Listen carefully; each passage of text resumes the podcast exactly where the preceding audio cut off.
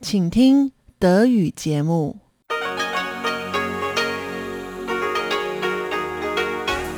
Hier ist Radio Taiwan International. Zum 30-minütigen deutschsprachigen Programm von Radio Taiwan International begrüßt sie Eva Trindl. Folgendes haben wir heute am Sonntag, dem 6. März 2022 im Programm. Im Wochenendmagazin mit Karina Rother geht es heute um Aberglaube in Taiwan. Danach folgt das Kaleidoskop. Chobi Hui und Jojo Long sprechen heute über das Thema Regen. Nun zuerst das Wochenendmagazin. Herzlich willkommen zum Wochenendmagazin. Am Mikrofon begrüßt Sie Karina Rother und heute wieder mit einer weiteren Folge unserer Reihe Reflexionen aus Taiwan und bei mir im Büro. Und bei mir im Studio ist wieder Eva Trindl. Liebe Eva, schön, dass du da bist. Ähm, wie lange bist du eigentlich schon in Taiwan? Ich glaube, es geht schon langsam auf die 30 Jahre zu. Wahnsinn. Mhm.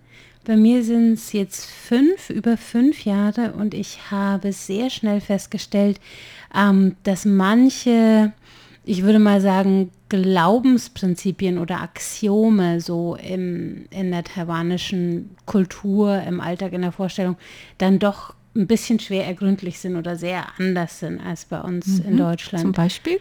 Ähm, zum Beispiel die Art und Weise, wie man mit ähm, dem eigenen Schicksal umgeht. Also mit, äh, zum Beispiel, dass man, dass man ständig Yuan Fan hört, also den Begriff Schicksal. So mhm. unsere Begegnung ist jetzt Schicksal oder ähm, wir sind uns nochmal über den Weg ge gelaufen, da müssen wir sozusagen ein Yuan-Fan, also ein schicksalhaftes Band haben. Das ist so ein Prinzip, das man in Deutschland gar nicht hört. An diese, über diese Prinzipien möchte ich heute mit dir sprechen und ähm, wollte dich fragen, was gibt es denn so für Einstellungen, auf die du gestoßen bist, gerade so im Bereich Glaube, Schicksal, Aberglaube, ähm, die du vorher so gar nicht kanntest oder wo du erstmal so gestockt hast und das erstmal nicht nachvollziehen konntest? Also das Erste ist, dass, dass es auch sehr unterschiedlich ist, je nachdem, mit wem du es zu tun hast.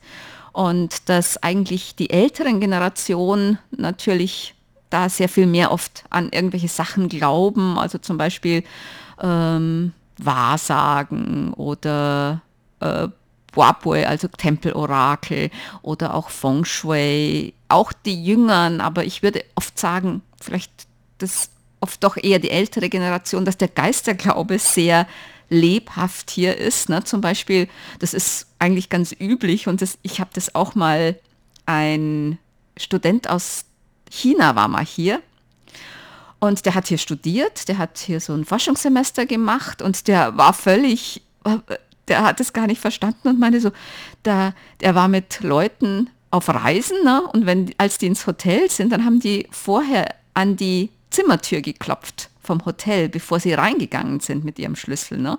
Und das macht man halt, um, wenn da wirklich jemand schon drin ist, also ein Geist drin ist, den man nicht sieht, dass man den warnt, jetzt kommt jemand. Und das machen auch viele. Ne? Also wenn du das mal siehst, vielleicht fällt es dir gar nicht auf. Ne? Aber wenn, dass jemand sieht, ne, dass da jemand halt im Hotel eincheckt und dann, bevor er da reingeht, dann mal kurz da reinklopft, an die Tür klopft, damit man halt zum Beispiel ja, den Geist, der da drin ist oder irgendwas, was da drin ist, dann halt vorher Bescheid sagt, ich komme jetzt. Also und er meinte dann auch, und dann hatten die irgendwie so ein Filmprojekt in der Uni und da sind die auch, bevor sie angefangen haben, es ist halt dieses ganze Team, hat eine Zeremonie gemacht, um für gutes Gelingen zu bitten. Und ich bin mal, wo, ich hatte mal an einer, einer riesen Baustelle gewohnt, da haben die ein Hochhaus abgerissen und ein ganz neues Wohnblock hochgezogen. Und die hatten dann auch eine Riesenzeremonie gemacht mit so einem riesen Modellschiff und einem daoistischen Priester und eine Riesenzeremonie auch, um eben um gutes Gelingen zu bitten. Also das finde ich ist hier eigentlich ja schon üblicher. Da fällt mir eine Geschichte ein, ähm, die mich auch immer noch so ein bisschen erstaunt. Äh, ich hatte mal eine Sprachpartnerin, die ging nach Deutschland.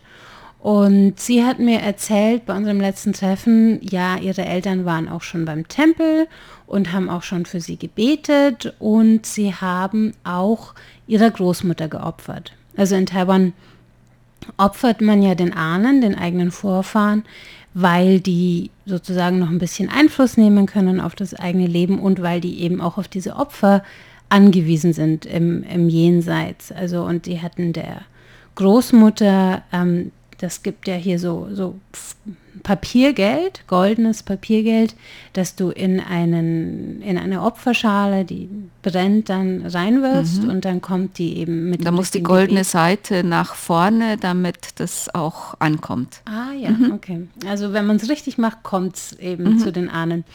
Und äh, die Eltern hatten ihr nicht davon erzählt und sie hatten mir dann erzählt, dass aber die Oma trotzdem ohne dass sie das wusste, dass das stattgefunden hat, hat sie von ihrer Oma geträumt. Und die Oma hat zu ihr gesagt, vielen Dank, es ist angekommen.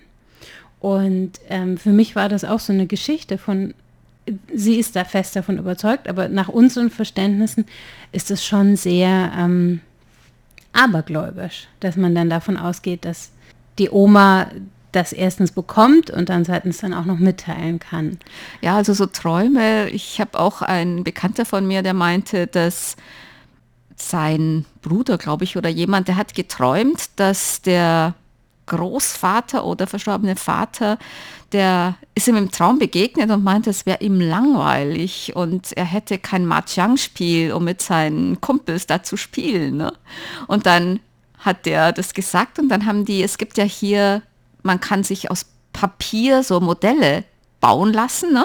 Und dann haben die halt so ein Modell gebaut und haben das dann verbrannt, damit der im Jenseits auch spielen kann. Also sowas macht man dann schon. Also das habe ich schon auch gehört von Bekannten. Ähm, und auch, ja, wie gesagt, zum Beispiel teilweise auch Feng Shui, wenn man dann Feng Shui-Meister kommen lässt und der sagt dann, ah, hier, das äh, ist nicht gut zum Wohnen, ne? dass die Leute dann sagen, ja, dann ziehen wir halt da nicht ein. Ähm, dass manche das schon äh, noch ein bisschen ernst nehmen oder auch dann in Tempel gehen und eben, wenn sie eine Entscheidung treffen wollen, dass sie dann vielleicht auch noch zum Wahrsager gehen oder in Tempel gehen um dann nochmal Rücksprache zu halten, wenn sie sich selbst nicht ganz sicher sind. Aber ich glaube, wenn sie sich selbst sicher sind, dann machen sie das eh vielleicht eher nicht. Das äh, Feng Shui heißt ja so ein bisschen die Raumaufteilung. Mm. Feng Shui heißt ja eigentlich äh, Wind und Wasser und bezieht sich so auf den guten Energiefluss mm in einer guten Umgebung. Also es hat ja auch ganz viel damit zu tun, wie richtet man die Gräse, mm Gräber aus, wo stellt man die Gräber hin, damit so sich das Qi, also die Lebensenergie mhm. der Verstorbenen. Wo ist die Tür, wo sind die Fenster, genau. dass man... Äh, Damit das Qi eben frei fließen kann und dein Leben positiv Oder damit der Reichtum nicht direkt von der Haustür rein und zum hinten zum Fenster wieder raus. Da muss dann. Genau, ich habe äh, gehört, das wurde dir vorgeworfen. Nicht vorgeworfen, aber irgendjemand ist mal früher da zu mein, in meine Wohnung und meinte so, man merkt gleich, dass hier eine Ausländerin wohnt, weil wie das eingerichtet ist, das wäre so ein das wird direkt durchfließen, da habe ich gesagt, jetzt weiß ich, warum ich nie reich geworden bin. ja, mhm. ich habe auch noch so eine Anekdote, ähm, die erzähle ich beim nächsten Mal, denn wir sind schon am Ende unserer Sendung ähm, Wochenendmagazin mit der Reihe Reflexion aus Taiwan. Liebe Eva, vielen Dank, dass du da warst. Gern geschehen. Und vielen Dank Ihnen fürs Zuhören.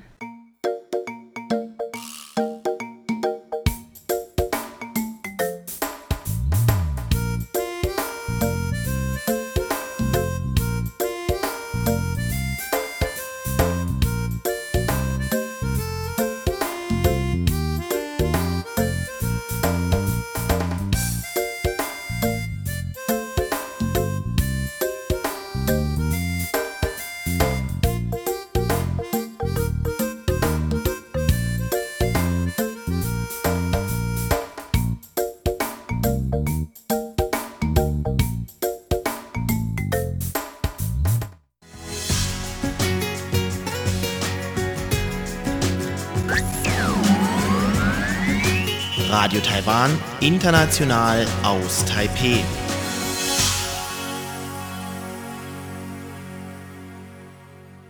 Nun geht es weiter mit dem Kaleidoskop.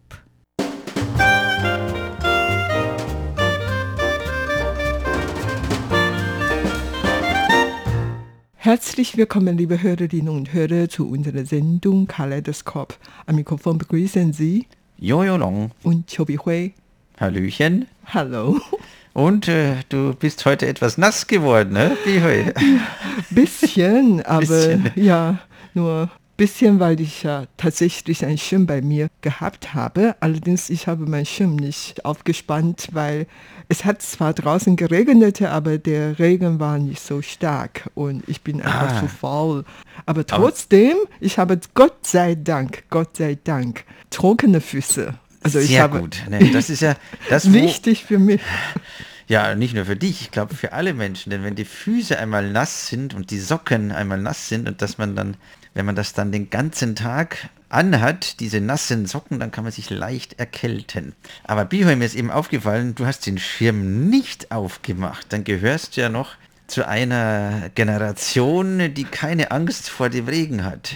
Denn jetzt sehe ich oft junge Leute, also da tröpfelt es nur ein bisschen und dann, dann sagen die gleich, oh, es regnet, als ob ein Wolkenbruch da wäre. Also ich, ich gehe eigentlich ganz oft ohne Regenschirm, weil es eben nur tröpfelt oder Genau. nieselt, weil es kein dichter Regen ist.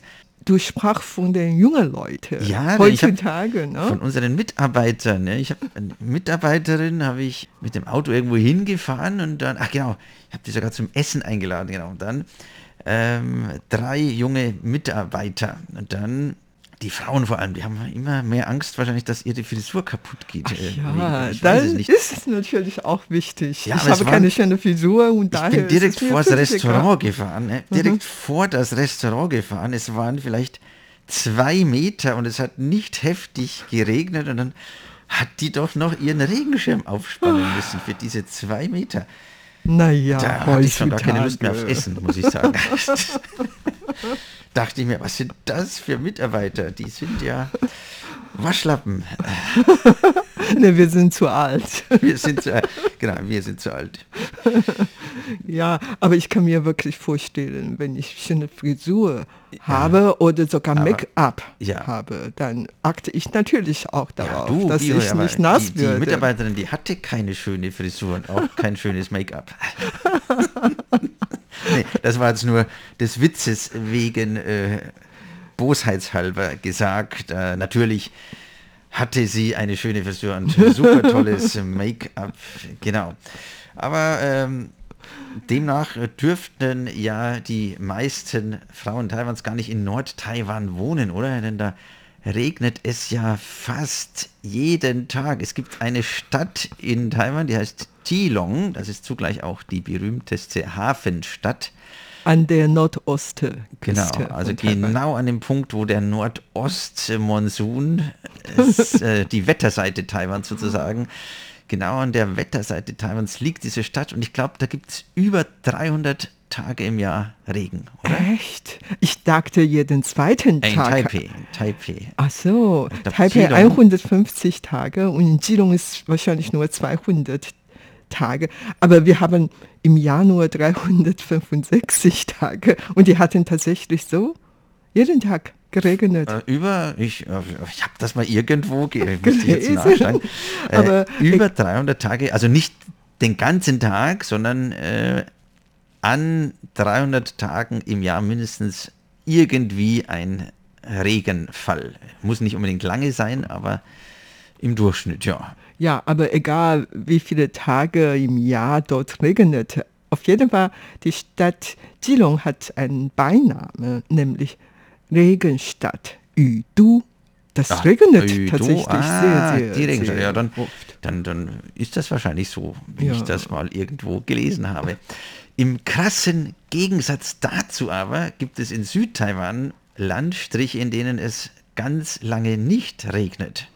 Also diese kleine Insel Taiwan hat ja nur eine Längsdehnung von 400 Kilometern circa Luftlinie, äh, aber hat schon so krasse Gegensätze. Ne? Im, Im Norden, das ist eher zur subtropischen Klimazone gehörend, äh, hat es äh, mehr Regen und im Süden, das gehört schon zu den Tropen, da regnet es oft wochenlang nicht und dann müssen wir aus dem Norden Wasser nach Süden leiten. Oder wie sind jetzt die Pläne der Regierung?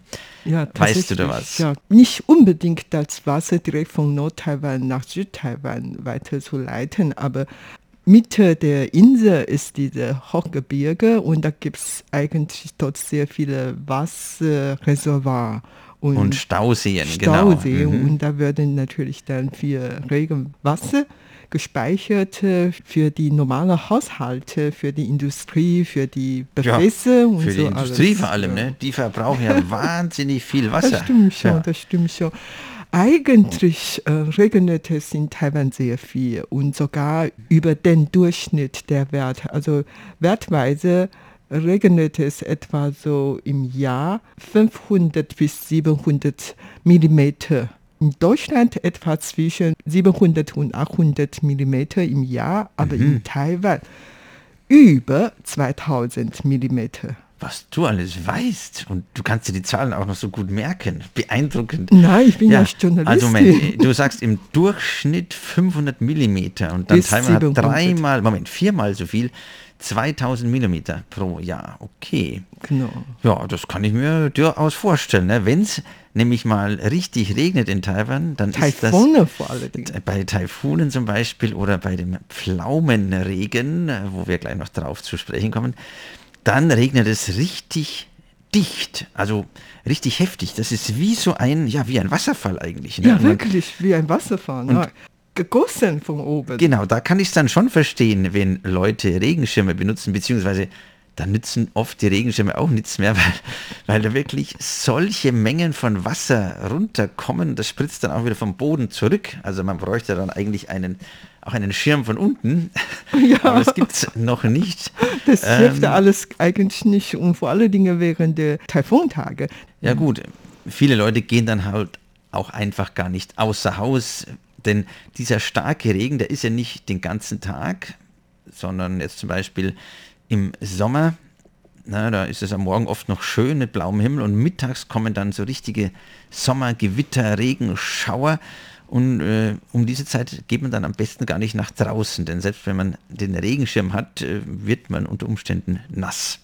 Und es ist sowieso Mittagszeit. Viele haben dann schon ihre Lunchbox von zu Hause mit in die Arbeit genommen oder lassen die armen Essenslieferanten per Motorroller das Essen bringen. Die Essenslieferanten, die müssen ja durch jedes Wetter fahren. Also das ist schon, ist schon, Schon heftig, äh, ne? kein, keine schöne Arbeit. Aber Ja, genau. Und daher, ich glaube, also manche Stadtregierung, lokale Regierung hat es verordnet, dass während der Taifuntage darf man keine Essenlieferanten äh, bestellen, weil Ach, das ist echt? eigentlich sehr gefährlich für solche. Aber das ich wusste denk- ich noch gar Ich nicht. denke nicht unbedingt in Taipei. Äh, man hat darüber diskutiert und vielleicht ein oder zwei Stadtregierungen, Kreisregierung hat diese verordnete. Aber tatsächlich wegen der Regentag oder Taifuntag sind alle ganz faul und wollen nur zu Hause bleiben und dann lassen das Essen geliefert werden. Ja, aber Moment, die Leute, die zur Arbeit müssen, die müssen ja trotzdem raus, oder? Ja, das auch. Also am Morgen. Aber dann, Ja. wie gesagt, mittags, mittags müssen die nicht unbedingt das Büro verlassen, um irgendwo essen zu gehen, sondern da hatten wir schon mal in der anderen Sendung, glaube ich, auch darüber gesprochen, kurz, dann kann man sich auch das Essen bringen lassen. Ne? Und das ist in Taiwan, ich glaube, 20 Mal so beliebt wie in Deutschland, ne? dass man sich Essen nach Hause oder in die Arbeit bringen lässt. Ja, genau.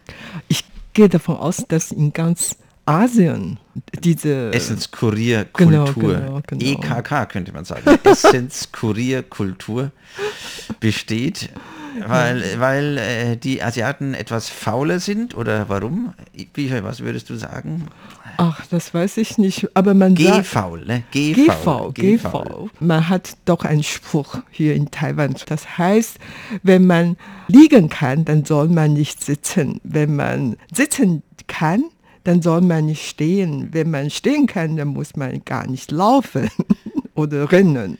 Okay, Moment, da muss ich jetzt erstmal nachdenken, was das für mich und mein Leben bedeutet. Wenn man sitzen kann, soll man nicht Nee, wenn man liegen, kann, man schlafen sitzen. oder so, dann soll man nicht sitzen. Ja, ich könnte den ganzen Tag liegen. also also wenn es nach mir ging, ich bin immer so müde. Und wenn man sitzen kann, Ja. dann soll man nicht da stehen. Mhm. Und wenn man stehen kann oder darf, dann soll man nicht laufen. Wenn man laufen darf, dann nicht rennen. Also das heißt, wenn ich im Büro sitzen kann und mir das Essen bringen Lassen? lassen kann, dann soll ich das auch so machen. Ja, genau. Okay, ja, das Spart langer Rede, die kurzer Sinn. Äh, Arbeit. also, okay, ja, äh, und ich bin noch so dumm und fahre immer mit meinem Auto bei der deutschen Bäckerei vorbei und hole mir dort meine Leberkässemmel ab, damit ich gestärkt Essen. bin. Ja. Nee, es lohnt sich auch, muss ich sagen. So, jetzt äh, äh, kommen wir aber immer weiter vom äh, Thema heute ab. Ich weiß nicht, ob die Zuschauer es überhaupt registriert haben, was heute unser Thema ist. Äh, der Regen, nicht das Regen. Essen, sondern Regen. Äh, Ja, Regen, in Regen. Taiwan. Deswegen haben wir eben so viel über den Regen gesprochen. Nicht, nicht, weil wir nicht wissen, was wir sagen sollen und über das Wetter sprechen aus Verlegenheit. Nein, weil Regen heute tatsächlich das Thema ist. Ja, und also wir haben jetzt schon festgehalten, ne, in Nord-Taiwan regnet es öfter als in Süd-Taiwan. In der nördlichsten Stadt Taiwans sogar über 300 Tage im Jahr kann man Regenaktivitäten feststellen. Und im Süden, äh, da dauert es dann oft ein paar Wochen, dass es mal wieder endlich regnet. Nun, ähm, wann ist denn dann die beste Reisezeit? Ne? Man möchte ja nicht nur Nord-Taiwan sehen, sondern auch Süd-Taiwan. Aber wann kommt man denn da jetzt, wenn es im Norden immer regnet und im Süden oft nicht regnet? Das ist ja beides unangenehm. Ja, genau. Also ich habe meine Bekannten, sei es aus Deutschland, den USA oder China, dann immer gesagt, am besten im November Ja. Taiwan eine Reise unternehmen, Ja. weil im November gibt es kein Taifun. Und es regnet zwar ein bisschen, aber nicht so stark. Außerdem ist die Temperaturen etwas angenehmer, also oft äh, zwischen 20, 25 und so.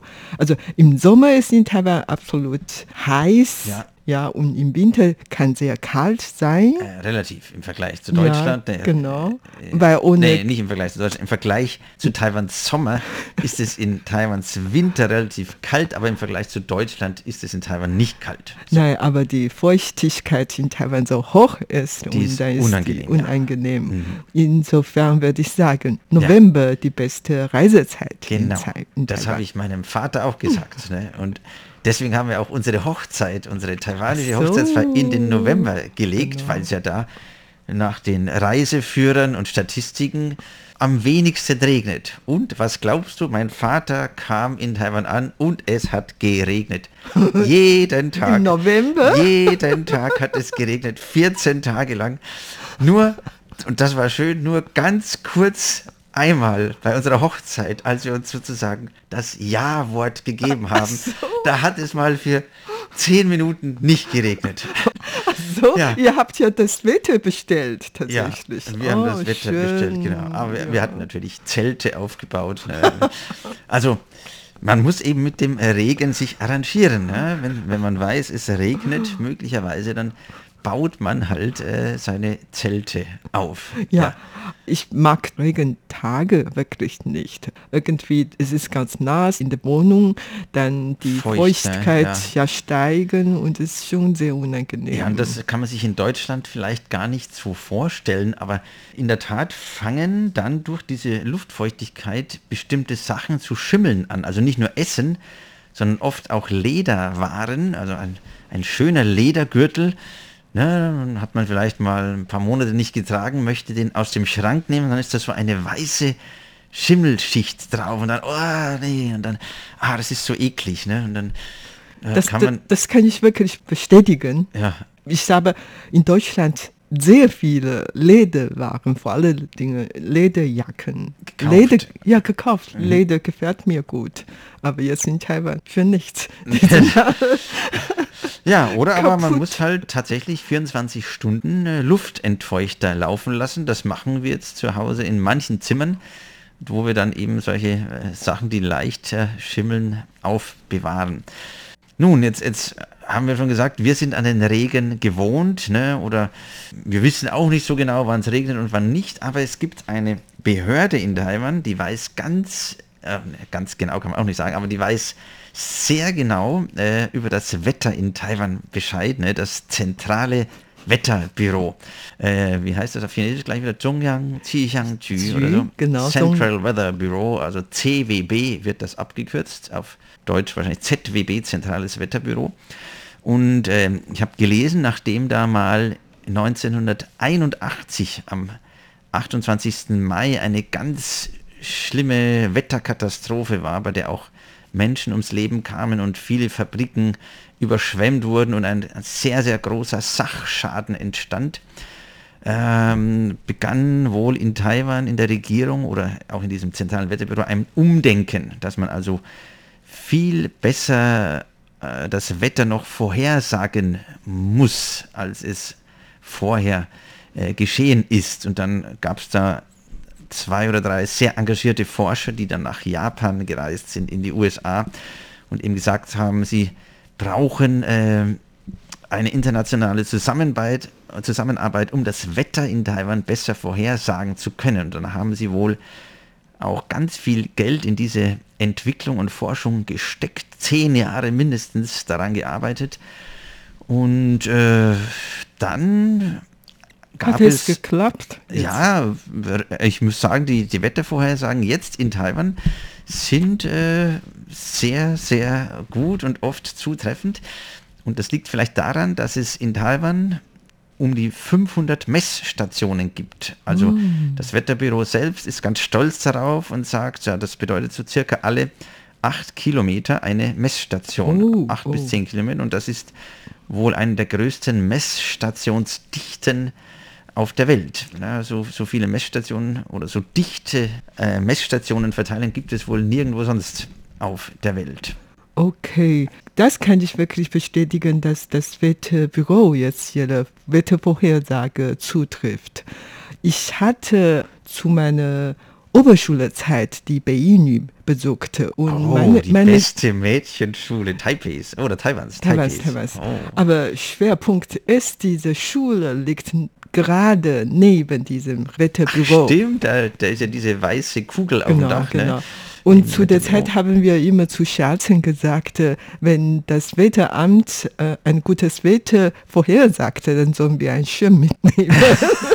Oh. Wenn die dann einen Regen angesagt hatte, müssen wir dann keinen Schirm mitnehmen. Sie haben da. immer das Gegenteil vorhergesagt ja. früher. Ja, genau, tatsächlich mhm. so. Aber im Moment, äh, die haben wirklich richtige Informationen gebracht. Also immer richtig vorhergesagt. Zumindest äh, hier, wo wir es mitbekommen. Ja, wir, können, wir sprechen ja eigentlich immer nur über unseren Lebensraum. Das ist vor allem Nord-Taiwan äh, oder noch genauer, vor allem Taipei.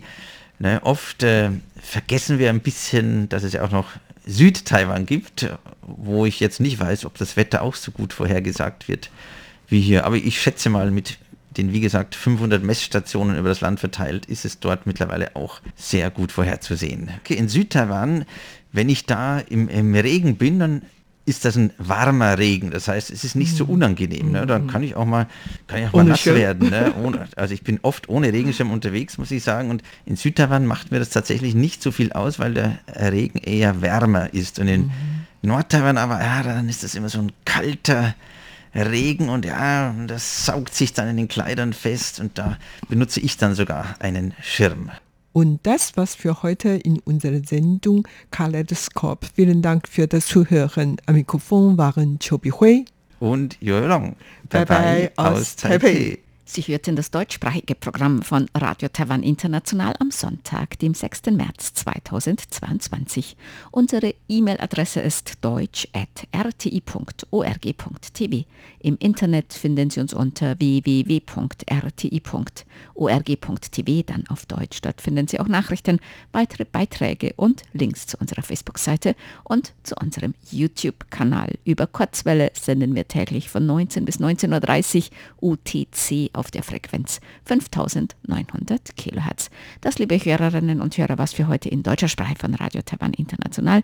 Wir bedanken uns bei Ihnen ganz herzlich fürs Zuhören. Am Mikrofon war Eva Trindl.